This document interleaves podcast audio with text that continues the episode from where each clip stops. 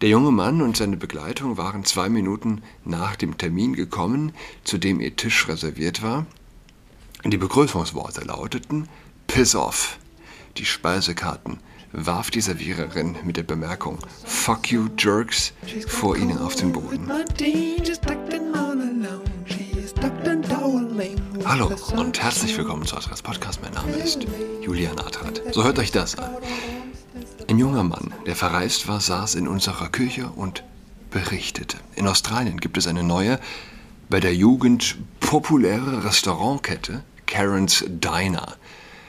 Der Name Karen wird dort zur abwertenden Charakterisierung einer bestimmten Personengruppe verwendet, ein bisschen wie Kevin oder Chantal in Deutschland.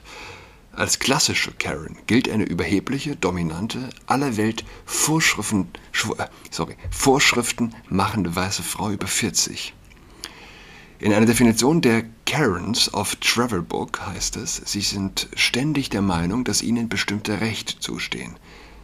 Zur Illustration dieses Typus zeigte der Gast uns YouTube-Videos von unangenehmen Karens, die zum Beispiel einem jungen Mann, ja, die Opfer sind oft junge Männer, schreiend vorhalten, sein Auto parke falsch, dafür, dafür werde er bezahlen und dafür würden sie sorgen. In Karen's Diner bezahlt man dafür, schlecht behandelt zu werden. Meist von Frauen, es gibt auch ein paar männliche Kellner. Der junge Mann und seine Begleitung waren zwei Minuten nach dem Termin gekommen, zu dem ihr Tisch reserviert war. Die Begrüßungsworte lauteten Piss off. Die Speisekarten warf die Serviererin mit der Bemerkung Fuck you Jerks vor ihnen auf den Boden. Sodann wurden die Gäste genötigt, wie Kinder mit Buntstiften Bilder, Bilder auszumalen. Der sinnfreie Kommentar dazu lautete, Eure Eltern haben euch nie geliebt.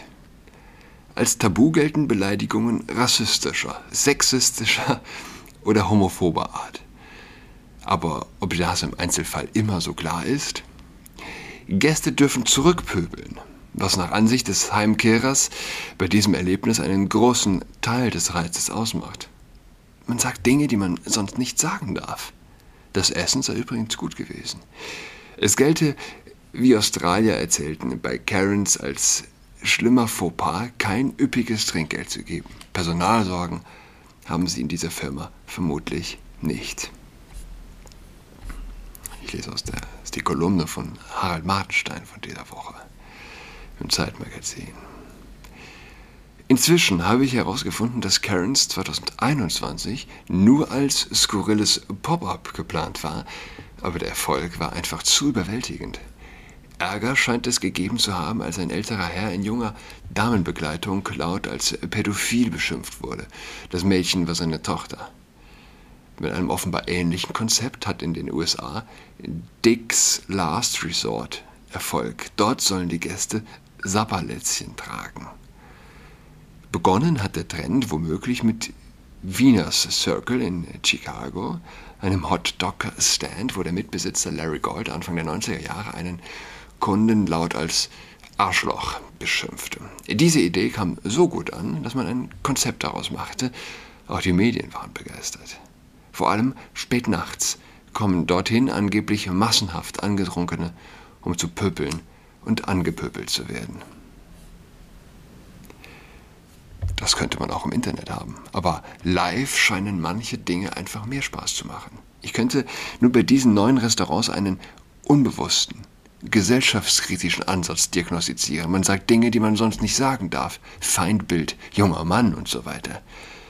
Unsere Gesellschaften sind vollgestopft mit Regeln und Tabus, schon klar, dass ein Spielplatz für Aggressionen gut ankommt. Paintball und Computerspiele reichen wohl nicht. Aber was soll's? Ein paar Karen Steiners gibt es bereits im Ausland. Die Kette will weiter expandieren. An Deutschland wird da, dabei offenbar nicht gedacht. In den USA wirst du in normalen Restaurants mit ausgesuchter Höflichkeit behandelt. In Berlin würde Karen Steiner gar nicht so sehr auffallen. Frauen, die Karen heißen, kriegen dort übrigens ein Freigetränk. Was sagt man dazu? Hm? Was ist das? Warum, warum geht man in ein Restaurant, um beschimpft zu werden? Natürlich, äh, also Mardenstein spricht einem gesellschaftskritischen Ansatz, den er versuchen könnte zu finden. Gut, der erste ganz klassische Impuls ist wahrscheinlich einfach, ja, den Leuten geht es zu gut. Es ist ein Zivilisationszerfall. Die Sitten verkommen. Ja, ganz klassisch. Aber was es sicherlich ist, aber äh, es geht, geht, denke ich, noch tiefer. Es ist eine Art von säkularer Demütigung auch vielleicht. Das ist für säkulare Extremisten gedacht. Ja? Die kontrollierte Demütigung, die dosierte Demütigung, nicht der Bußgürtel, keine 20, 30 Ave Maria, sondern ein Abend in Karen Steiner. Und erfrischt verlässt man das Restaurant. Man hat seiner Seele etwas Gutes getan.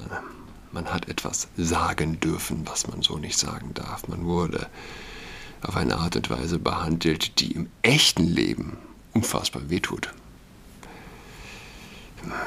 Übrigens, äh, ich, ich hatte gestern was gesehen, wo sich quasi als Gegenseite auf der anderen Seite wieder neue Regeln und Verbote etablieren in einer vermeintlich so freien, toleranten Gesellschaft. Nippelverbot auf queeren Partys schreibt der Tagesspiegel, können strengere Regeln mehr Freiheit bringen. Die Berliner Clubkultur ist eigentlich bekannt für Hemmungslosigkeit und Hedonismus. Doch immer mehr Partys führen Richtlinien ein, damit sich ihre Gäste sicher fühlen. Nippelverbot, das ist hinter der Bezahlschranke, ich habe mir den Artikel nicht besorgt. Oft sind solche Artikel, es reicht auch schon die Überschrift zu lesen, tatsächlich intellektueller Mehrwert gibt es oft nicht. Wer mag sich von Nippeln bedroht fühlen? Also ganz klassisch sexuell herausgefordert. Das gilt ja nicht mehr. Ne? Dass Nacktheit heterosexuelle Gefühle wachruft, triebhaft. Ganz einfach gesagt, dass Nacktheit etwas ist, das in den Intimbereich gehört. Weil Nacktheit etwas ist, was dem Leben dient, dass Nacktheit etwas ist, aus dem Verantwortung erwächst, was, und dass äh, Nacktheit etwas ist, das, wenn also äh, ungeschützt auftretend, ist tatsächlich die Festen der Zivilisation erschüttert. Dieses Argument gilt ja nicht mehr. Denn Nacktheit dient nicht per se der Fortpflanzung, ist sogar gänzlich von ihr losgelöst.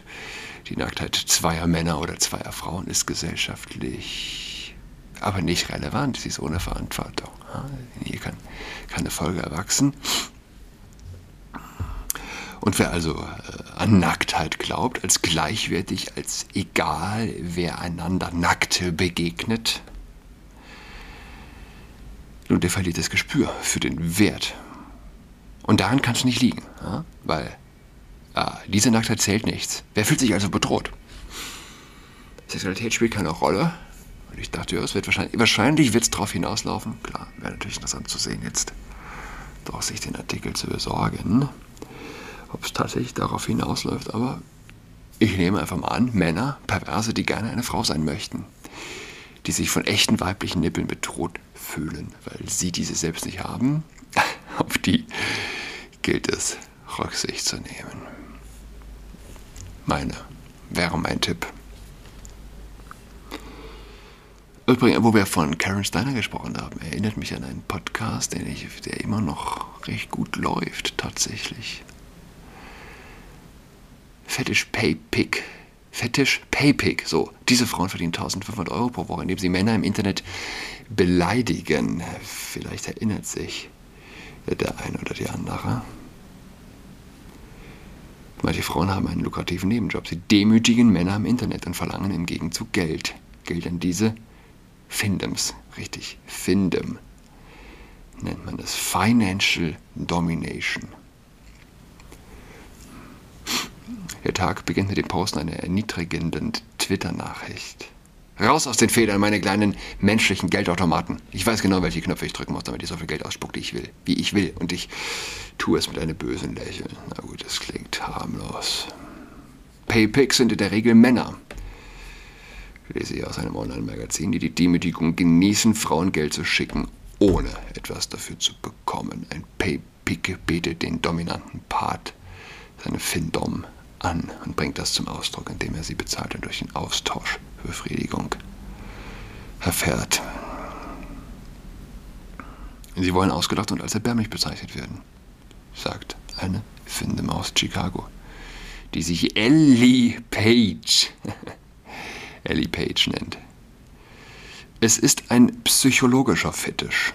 Was ist demütigender und erbärmlicher als Geld ohne Gegenleistung zu schicken? Und spielt darauf an, wie die Gesellschaft Männer und Geld sieht. Ja, wer weiß. Aber es erinnert einen so einen Ticken, oder? An Karen Steiner. Dort setzt du dich halt hin, musst dich nach deiner Karte bücken, wirst beschimpft. Du wirst beschimpft von der Person, die dir Geld gibt. Äh, Essen. So. Du wirst beschimpft von der Person, die dich bedient.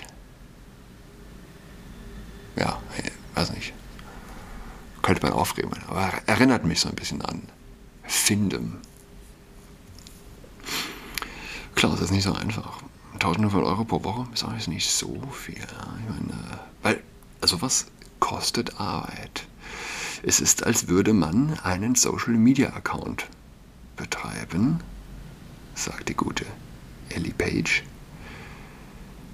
Äh, einen Social Media Account wie ein Unternehmen betreiben und dafür sorgen, dass man gute Inhalte veröffentlicht. Es ist zeitaufwendig, aber auch interessant, weil man den Anschein erwecken muss, dass es einem leicht fällt. Aber hinter den Kulissen steckt eine Menge Arbeit, um mühelos zu wirken. Ellie Page hat zwar einen Vollzeitjob, kann aber von zu Hause aus arbeiten und ihre Freizeit somit für ihren ungewöhnlichen Nebenjob nutzen.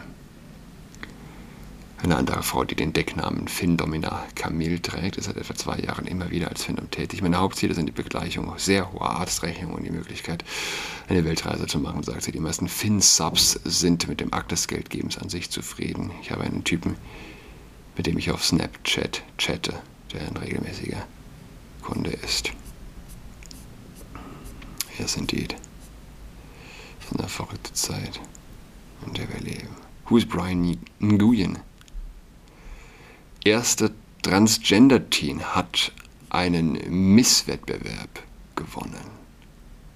Das ist ein eher fetter, thailändisch aussehendes Geschöpf auf dem Bild mit 1, 2, 3, 4, 5, 6, 7, 8, 9, 10, 11 weiteren sehr jungen Mädels, aber weiß nicht, 16 oder so. In der Mitte also ein Transgender, alle lachen und lächeln. Der Feminismus, Stichwort Feminismus. Feminismus, der Feminismus ist, kann man, kann man schon so sagen, einer der größten Scams der Menschheitsgeschichte. Gut, die Hälfte, die Hälfte der westlichen Welt wird mit falschen Versprechen geködert, belogen, arglistig getäuscht. Befreiung vom Patriarchat, Selbstbestimmung, Unabhängigkeit, Wohlstand, Freiheit, grenzenlose Möglichkeiten. Fehlanzeiger. Verkauft an die Wirtschaft fristen die meisten Frauen ein Dasein als austauschbare Arbeitskraft in einem langweiligen Job um irgendwie ihre Familien zu ernähren, lese ich von die kleine Hausfrau auf Instagram. Warum bin ich so unglücklich? fragt dann die Frau. Tja, sagte der Feminismus, selbst schuld. Du weißt doch Selbstbestimmung. Und so muss ich dran denken, während ich das Bild sehe von den lächelnden Teens, denen also ein Junge den Titel wegnimmt. Und sie stehen und lächeln. Ich habe die Tage ein interessantes Zitat gelesen. Wie kriege ich das noch zusammen? Der Mensch ist in der Lage, für jede Idee zu sterben. Er darf sie nur nicht vollständig verstehen. Sowas in die Richtung. Richtung. Chesterton. Chesterton hat es gesagt. Und ich glaube, das trifft's. Letztlich durchdacht ist die Idee auch nicht. Von den Befürwortern des Feminismus, sag ich mal. Aber Rationalität ist ein rares Gut. Ein rares, rares Gut. Und es geht äh, in erster Linie um Emotionen. Und Emotionen sind unendlich dominant in der heutigen Zeit. Toxische Weiblichkeit. Emotionen über alles.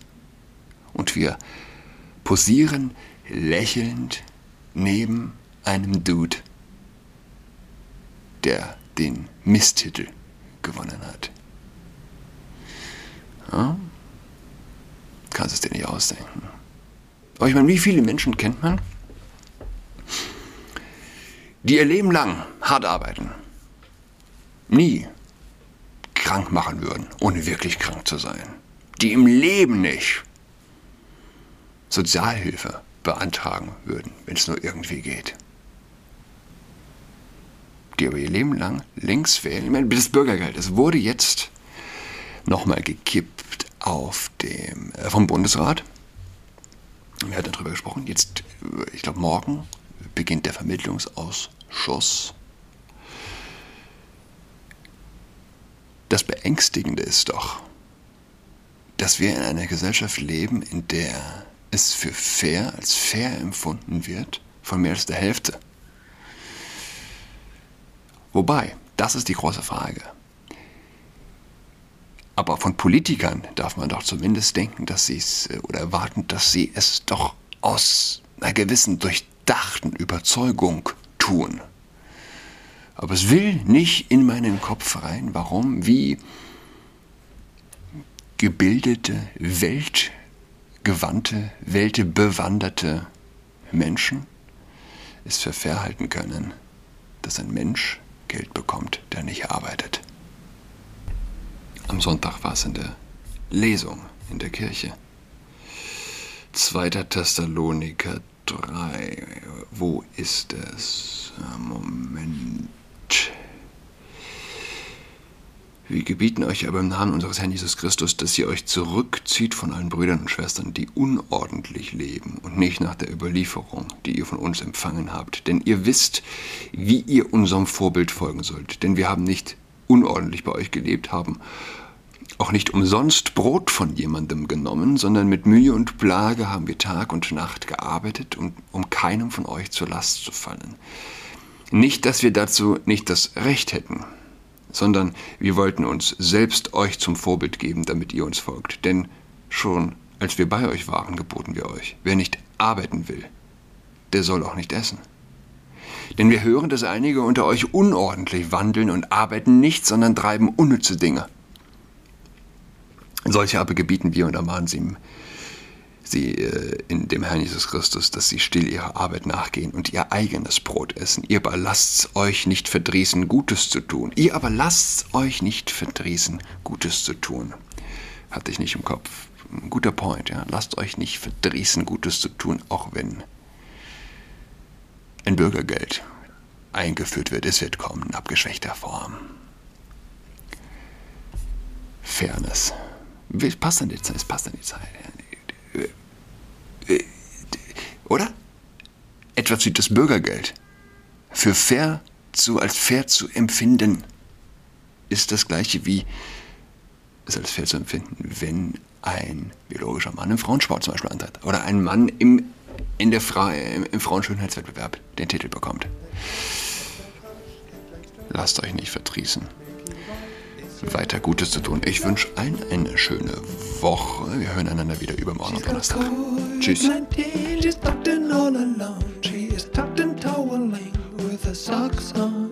She's got COVID-19, she's tucked in all alone. She's tucked and toweling with her socks on.